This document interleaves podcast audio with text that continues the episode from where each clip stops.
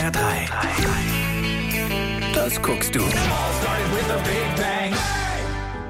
Joe, Amy, Mac und Betty wollen einfach nur ihre Jugend genießen. Geht leider nicht so, wie sie es gerne hätten. Es tobt der amerikanische Bürgerkrieg. Der Papa ist als Pfarrer bei den Soldaten und die Mama hält den Laden halbwegs zusammen.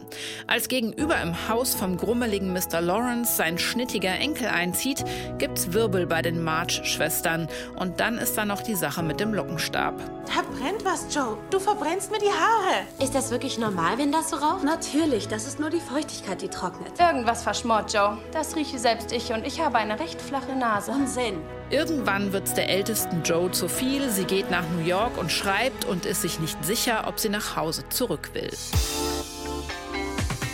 Little Women, so nennt der abwesende Vater seine Töchter in Briefen, hätten wir schon mal den Titel geklärt. Ansonsten geht's, wie so oft, um Klamotten, Haare und Jungs, nur eben in den 1860er Jahren. Wer schon immer mal wissen wollte, wie die erwachsene Tochter von Uma Thurman und Ethan Hawke jetzt aussieht, kein Ding, sie spielt die älteste der Schwestern. Und als ich gegoogelt habe, wo in den USA die drei Folgen gedreht wurden, fand ich Irland. Ist dann auch wieder logisch für eine BBC-Serie. Insgesamt sehr kurzweilig, emotional und auch ein bisschen traurig. Von zehn möglichen Lockenstäben vergebe ich sieben für Little Women bei Magenta TV. HR3. Das guckst du.